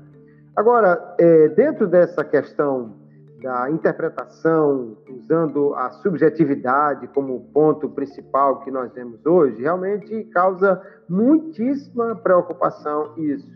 E eu percebo que, ao longo da história da igreja, determinadas áreas, determinados aspectos da doutrina, é, se tornou o ponto-chave. Né? Logo lá no início, nós tivemos aquelas controvérsias cristológicas, até que a igreja discutiu, discutiu, discutiu, escreveu, debateu e tal.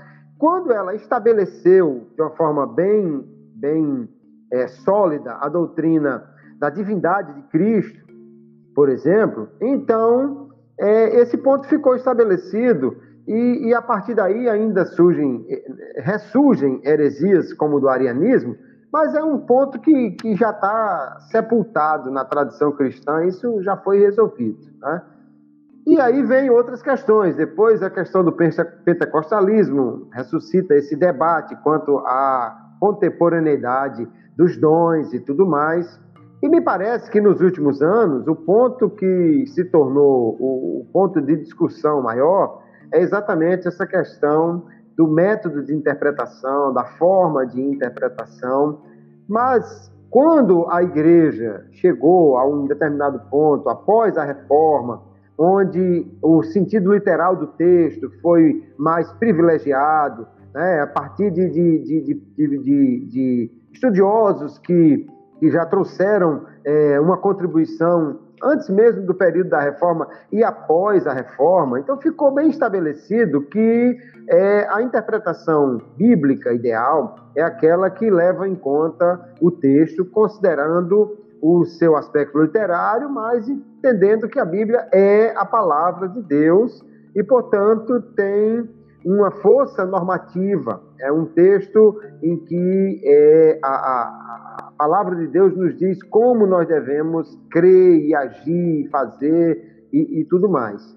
E aí, no momento em que essa discussão acaba é, trazendo toda essa subjetividade, e de fato é, me parece que alguém, talvez para encontrar um espaço maior dentro do pentecostalismo, é, começa a falar muito sobre a subjetividade dentro do pentecostalismo, uma vez que a experiência ela está presente nesse, nessa nossa maneira de ser como igreja pentecostal. Só que há uma distância muito grande entre a experiência que me ajuda a vivenciar a doutrina e a experiência que, na realidade, se torna a minha doutrina ou, ou influencia a minha, a minha doutrina. É, é, no meu ver, é uma confusão que se faz aí. É, o, o, o, pentecostalismo realmente vê a, aquilo que a Bíblia mostra que aconteceu nos, no livro de Atos dos Apóstolos, vê acontecer na prática da igreja, no dia a dia. Então, essa experiência se torna muito viva. Como é que você vai querer que alguém acredite que, que não há dons espirituais, quando você acabou de vir do culto onde eles foram manifestos pelo Espírito no meio da, da igreja. Então, isso faz parte da prática da igreja. Mas isso não pode, de maneira nenhuma, e na realidade o pentecostalismo bem estudado sempre defendeu que doutrina não pode ser baseada em experiência. Então, às vezes, no meio pentecostal, nós temos alguns excessos, alguém que, que tem visões, alguém que tem manifestações, mas sempre o ponto a, a ser corrigido é a experiência não pode ser a base para a doutrina. Então, Ei, essa. Kleber, se, se me permite, só para dizer, assim como a gente não pode basear nossa doutrina pentecostal na experiência, da mesma forma como não se pôde basear na não experiência do sensacionismo a doutrina. É, então, o fato de a gente ter uma experiência e querer transformar isso em doutrina, a, a gente poderia estar caindo no mesmo erro do sensacionismo, que pela falta da experiência quis criar uma doutrina baseada nisso. Sim. E aí a questão importante aí é que às vezes eu vejo essas coisas sendo discutidas assim, na igreja, né? sendo que o, o, membro comum, vamos colocar assim, da igreja, muitas vezes ele não tem essa, essa percepção, ele não tem uma base doutrinária, filosófica para poder julgar melhor essas coisas.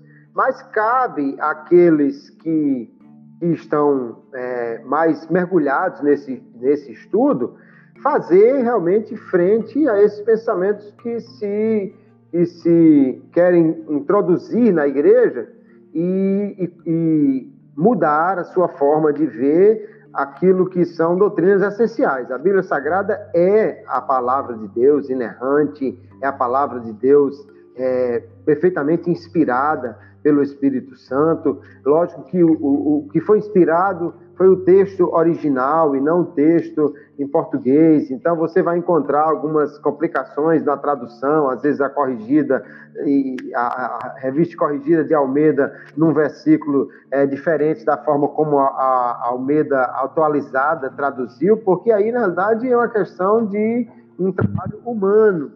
Mas a inspiração divina, nós cremos perfeitamente nela. Agora, o que eu quero é, colocar para encerrar aqui a minha fala é que pontos como esse precisam ser combatidos, principalmente na academia. A escola da EBD vai ser muito difícil na classe de EBD você querer é, resolver esses problemas. Eles podem ser até apresentados né, e, e, e combatidos já é, de uma forma simples, mas é, o liberalismo a gente só pode, de fato, combater se houver um investimento, um apoio da igreja para que teólogos da igreja, estudantes da, da igreja, tenham acesso a bons materiais, a bons estudos, as escolas que têm uma, uma tradição é, teológica coerente e, e, e que são perfeitamente alinhadas com a nossa ortodoxia porque, em grande parte, eu vejo que esse tipo de, de, de, de interferência acontece quando, às vezes, um, um, um pastor pentecostal, por conta própria, porque às vezes não tem um apoio institucional,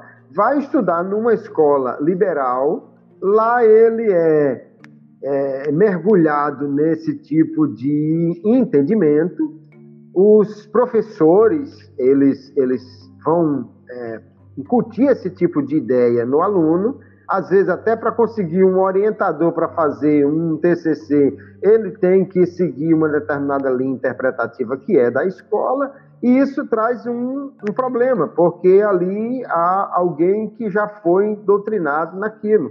Eu tive a, a graça, sem querer aqui, mas apenas usando um, um exemplo pessoal, fiz o mestrado na Faculdade Batista do Paraná e todos os meus professores são ortodoxos, professores de, de excelente nível, alguns com pós-doutorado, todos com pelo menos o doutorado é, em teologia, mas formados dentro de uma linha ortodoxa.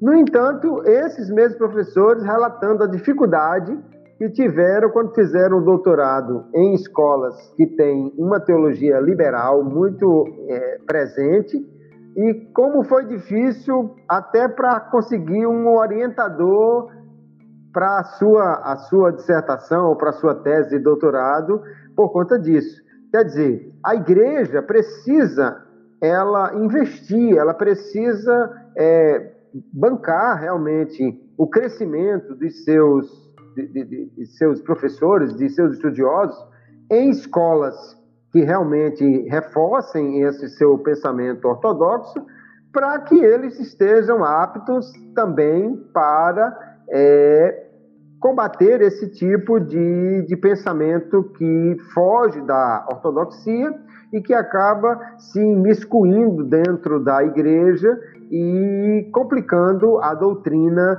que nós defendemos ah, isso não é uma questão, no meu ver, que deva ser resolvida só na EBD e nem só com investimento pessoal particular, porque muitas vezes isso é, é, é difícil de se fazer pessoalmente.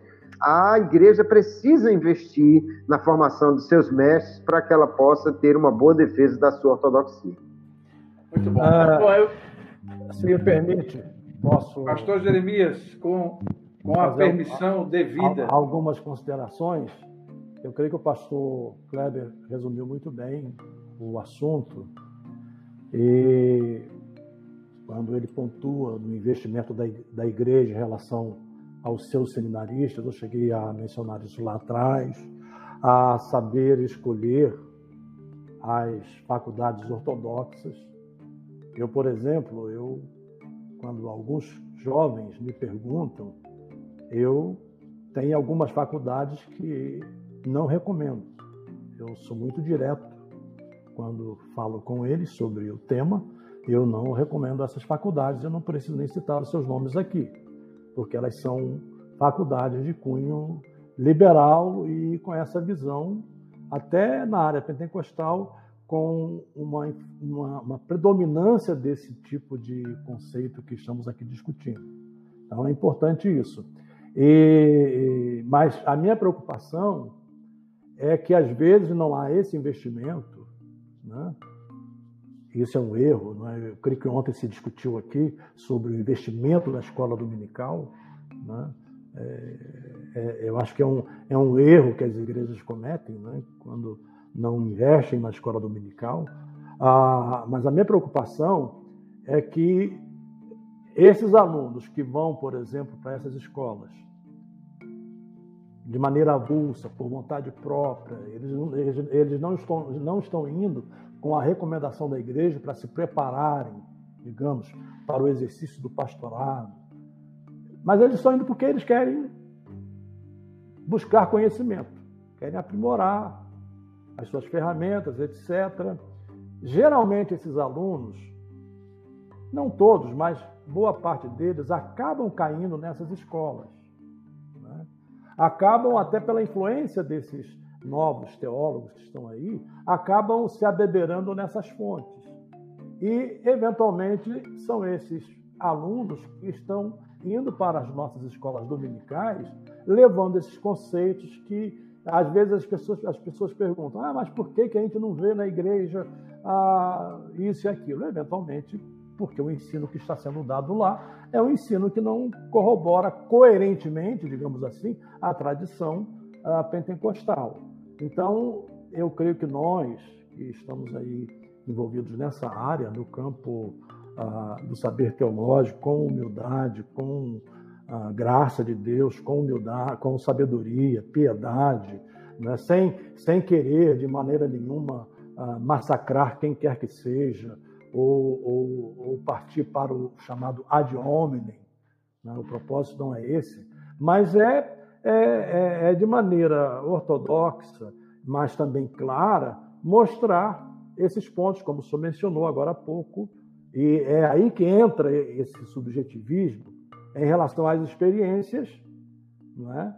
Não é que as experiências não são válidas, mas elas são válidas, desde que elas se sujeitem à Bíblia desde que elas se sujeitem à Escritura.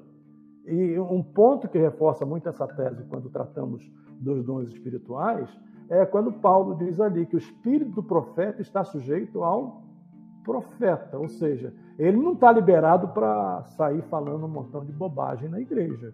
Ele tem a capacidade de refletir, de pensar e de sujeitar a sua mente. Né? A gente tem que, tem que separar racionalismo de razão. Racionalismo é uma coisa, razão é outra. A razão é que exerce sobre nós o, o domínio, a capacidade de pensar e a capacidade de fazer julgamentos. Né? Fazer Pastor Jeremias, me permita um apêndice aqui, porque está chegando a hora de vender o souvenir do patrocinador. E é assim. Segue em frente. Olha, olha só, eu fui aluno é, de uma universidade federal. E eu vou lhe dizer, de um curso que era preciso aguentar muito marxismo cultural, marxismo econômico, marxismo ideológico. E assim, eu, graças a Deus, saí de lá mais crente do que eu entrei. Então, assim, eu não estou discordando do senhor. Eu estou dizendo o seguinte: Daniel pode ir para Babilônia. O problema é Babilônia ficar dentro de Daniel. Porque. Sim, mas aí há uma diferença. Eu, veja só. Não, mas dá, dá, dá, licença, vamos, vamos lá. Há uma diferença. Daniel foi para Babilônia, mas ele, ele era um homem cheio do conhecimento de Deus. Pronto. Essa é a questão. Qual é o grande problema? Os jovens na igreja, presta atenção, muitos deles, eles não frequentam a escola dominical, eles não vão ao. Ainda ao, bem que eu sempre fui um frequentador aos, de escola. Não vão aos, aos, cultos, aos cultos de ensino. Né? Só querem estar naqueles cultos. Né? Do oba-oba, né? Do oba-oba, do reteté. e dali a pouco ele vai lá para um seminário desse sem nenhuma fundamentação. É verdade. Assim, sem nada cristalizado, sem capacidade de, de, de, de julgar. Autocrítica, de, né? De, de autocrítica. O que ele está ouvindo. Então, é, a gente tem que pensar nesse ponto, porque eles estão aí. Hoje na, na internet, você está cheio, eu disse, eu disse logo no início, né, do, dos chamados cursos de fundo de quintal. Né? Pois é, mas aí é que está, você está colocando um ponto que vale refletir, que uma vez que a gente priva ou até orienta esse jovem assembleano raiz de ir para essas ditas escolas, mas a escola da internet está disponível 24 horas por dia. E assim, no meu entendimento, eu, eu, eu sou muito do pensamento do estruturante, né? É, é necessário a gente ir lá para a base, fazer uma boa base para que o aluno que chega dentro de uma UF, uma universidade federal, ele chegue preparado, né? Ele chegue pronto para ser realmente um guardião é, da, da, da, da, orientação de fé que ele aprendeu na base. Agora, eu, não, eu gostaria de ouvir vocês, mas infelizmente o tempo não permite e realmente a gente precisa terminar o episódio. Eu vou vender o jabá aqui, o, o, o, o souvenir do patrocinador. O link que está aparecendo aí é, é o link exatamente para aqueles que estão na, na, na audiência aí do, do, da live preencherem o formulário e concorrerem a um livro da nossa CPAD, tá bom? É uma cortesia da CPAD de São Luís, do Maranhão, ah, gerenciada pelo nosso irmão Rodrigo, a quem eu quero agradecer de coração. Mais uma vez, foi ontem hoje patrocinando de novo o livro de hoje. E pedir a você que preencha, mande. E a palavra a palavra-chave para você colocar no formulário é, é, a palavra polêmica. Polêmica. Pronto. Preenche o formulário, põe a palavra-chave polêmica. Ontem o ganhador, interessante, o ganhador é lá da igreja do pastor Clauber. O pastor, o pastor Clauber é, congrega lá em Candelária, né? Foi o, foi o irmão Mário Roselaine que ganhou, foi o sorteado é, do evento de ontem, tá? Então preencha lá a sua, a sua a ficha né, de, de, de sorteio e com a palavra polêmica, tá bom? Então é, eu quero agradecer e pedir a vocês agora, na ordem que eu vou dizer aqui, que façam a, as suas considerações é, finais e desse tema né, que a gente abordou hoje, que daria realmente uns dois ou três episódios. Eu quero pedir ao pastor Clauber, tá certo? Depois o pastor Jeremias e, por último, meu companheiro das edições tradicionais do PodBD encerra. Pastor Clauber. Muito bem, meus irmãos. Eu louvo a Deus pela oportunidade e agradeço por ter esse momento tão gratificante aqui com vocês e incentivo a cada ouvinte do Pod EBD a meditar no que foi dito aqui e buscar cada dia crescer no conhecimento, no conhecimento ortodoxo da palavra de Deus, para que possa estar firme, porque também tem essa coisa, às vezes o professor pode querer andar por caminhos tortuosos, mas se tem alunos bem firmados, eles também vão ter uma condição de não serem levados para caminhos tortuosos pelo professor. Então, cada um de nós deve fazer aquilo que o apóstolo Pedro diz, estar preparados para responder com mansidão e temor qual a razão da nossa fé. Muito bom participar desse momento com vocês e eu agradeço a oportunidade. Pastor Jeremias. Ah, de igual forma também foi prazeroso estar com os companheiros. Eu já tinha estado com o pastor Kleber pelo menos duas vezes e hoje com o seu irmão, pastor Cláudio, e aí pude tirar a minha dúvida se eles eram irmãos ou são irmãos gêmeos. Então isso já está resolvido na minha cabeça. Só não quero confundir quando encontrá-los pessoalmente. Pensar que não é o Cláudio e ele é o Kleber, e eventualmente pensar que o Cláudio é o Kleber e aí ficar meio. Que rara, raramente acontece, né, pastor Jeremias, com eles? É. raramente. Raramente acontece. Prazer estar com você, Gleibson. Agradeço o convite de hoje. E só para encerrar, né? Eu fui aluno da escola dominical numa época que nós não tínhamos os recursos que temos hoje. Nós tínhamos, na época, duas revistinhas: a revista de adulto e a revista de crianças. E o tema da revista de crianças era o mesmo tema da revista de adultos. Imagine um garoto de 8 ou 9 anos estudando sobre a vinda de Jesus em duas fases distintas. Era desse jeito que funcionava. Não é? E estou vivo aqui, graças a Deus. Consegui chegar onde cheguei pela graça de Deus. Então, a minha palavra sobrevivi. A minha palavra para você é que hoje, com todas as dificuldades, mas a nossa EBD tem ferramentas, tem revistas de qualidade, ah, para todas as faixas etárias, começando do berçário até o adulto. Né? E os comentadores, com as suas limitações, procuram esmerar-se para produzir o melhor. Então, então, você quer crescer, quer progredir no ministério, né? quer, quer, quer valorizar a sua chamada, vá para a escola dominical. Né? Torne-se aluno da escola dominical.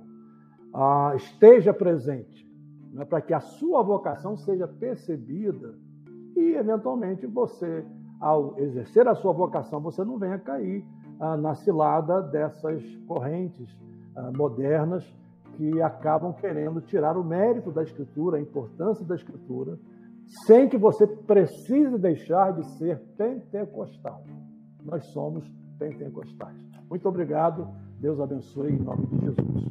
Foi muito bom, pastor Jeremias, falar isso, porque eu acredito aqui que todos nós aqui, né, os membros do ProDBD, eh, são devedores eh, da sua vida ministerial e até, de certa forma, pessoal à EBD. Eu devo muito à EBD. Eu acredito que foi isso que me deu força a, a, a criar, né, junto com vocês, esse projeto do ProDBD e, particularmente, essa fala do pastor Jeremias se cumpre na minha vida. Acredito também na vida do pastor Kleber e Cláudia, que começaram a ensinar é, praticamente quase não tinham dente na boca, né, pastor Kleber? É, de fato, a EBD é, tem uma, uma presença muito forte na nossa vida. Foi o meu primeiro cargo assim oficial na igreja, junto com o pastor Cláudio também, é, da aula na escola dominical com 11 anos de idade, porque não tinha outro mais qualificado, então vai tu mesmo. E, e começamos assim, mas é, o meu, meu, minha fala aqui nesse encerramento, em primeiro lugar, é de agradecer a Deus e agradecer aos irmãos aqui o carinho de estarmos juntos e conversarmos sobre esses assuntos tão importantes e, ao mesmo tempo, dizer a todos os ouvintes do Pode BD e todos os estudantes que invistam na sua formação ministerial e desenvolvam o hábito de leitura. Hoje nós vivemos um momento em que se valoriza muito a, a mídia é, de, de, de filmes, de séries e tal, mas não existe outra maneira melhor de entrar com, em contato com o pensamento de alguém, de alguém, senão através da leitura do que ele, do que ele produziu, do que ele escreveu. Então, o hábito de leitura é, é algo muito importante e que investem em boas obras. Né? Nós temos muitas obras boas, como o pastor Jeremias falou. Hoje a quantidade de subsídios que a gente tem é muito grande então, o, o, o aluno da EBD hoje tem diversos materiais que ele pode fazer uso para crescer, para se aprimorar. Agora, procure boas referências, procure alguém que possa lhe orientar que obras comprar, que, que materiais investir, porque para cada seguidor de, de, de um, um, um, pensador que, que foge da, da ortodoxia, Existem também pensadores que são ortodoxos, sérios, seguros. Então, para os seguidores de Derrida, tem os seguidores de Van Husser que vai combater isso aí. Então, é preciso investir em boa literatura e isso, sem dúvida, fará muita diferença. Porque, queridos, nós vamos, eu acredito que de hoje por diante, cada vez mais, está sendo questionados em relação à nossa fé, em relação àquilo que nós é, temos como base para a nossa vida e precisamos estar prontos para, de fato, fazer uma boa defesa da fé.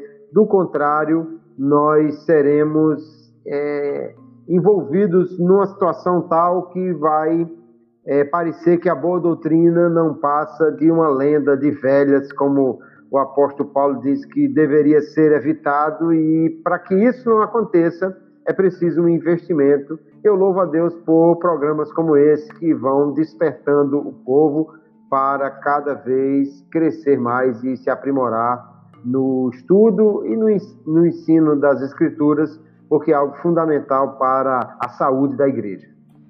Amém. Muito bem. Meus amigos pastores, pastores amigos, como diz o pastor Daniel, eu quero agradecer de coração a, aos três, né? É, especialmente aqui ao pastor Jeremias do Couto. É assim, eu nunca pensei na minha vida que ia ficar na tela ao lado do pastor Jeremias. E agora eu estou aqui ao lado dele. eu não, eu assim, eu, eu de repente Deus também não Deus nunca tinha me feito essa promessa, pastor Jeremias, mas eu acredito que algum profeta teve essa visão de estar ao lado do Senhor. É uma honra muito grande, eu quero lhe dizer, tá certo? O Senhor que a gente só conhecia de ouvir, né? Ouvir falar, agora meus olhos lhe veem, né? então, é, é, uma honra muito grande ter agora o Senhor como, como amigo, né? E como conselheiro, né? Acredito que tanto eu como o pastor Cláudio, o pastor Kleber, temos ideia, é, idade para tê-lo como uma referência para o nosso ministério e a gente. Está desligado o teu microfone, pastor. É, pastor Jeremias, eu, enquanto seu... eu só tenho 40 anos. Bem novinho, né? Então, assim, é uma honra para a gente. 67, uma... 67. Pois é, muito, muito jovem ainda, né? Mas, assim, uma honra e precisava fazer essa, essa colocação aqui. É, muito nos honra a sua presença aqui e a história do legado que o senhor tem para a nossa igreja. Obviamente, é, também a contribuição dos meus manos aí, de, de pastor Kleber e o pastor Clauber, com quem tenho aprendido esse, esse tempo de Pode BD, com eles E é uma alegria muito grande também para o ouvinte de serem, é, vamos dizer assim, é, serem presenteados com um conteúdo polêmico, porém dito de uma maneira e falado de uma maneira ortodoxa, respeitosa, né? E eu agradeço a vocês a maneira como vocês souberam se conduzir, porque não é fácil, é um assunto polêmico. Depois que a gente encerrar, publicar, certamente alguns comentários polêmicos vão vir, porque a, a proposta não era manter a polêmica, mas trazer a polêmica de uma maneira que dê subsídio aos, aos alunos, aos professores e aqueles que ouvirem e verem esse episódio. Muito obrigado ao pastor Kleber Maia, meu companheiro de todas as edições, pastor Clauber, seu irmão duas vezes, e nosso, e ao pastor Jeremias. E eu quero me despedir de vocês e de cada ouvinte do Pode EBD com a paz do Senhor. Paz do Senhor. Deus abençoe. Paz.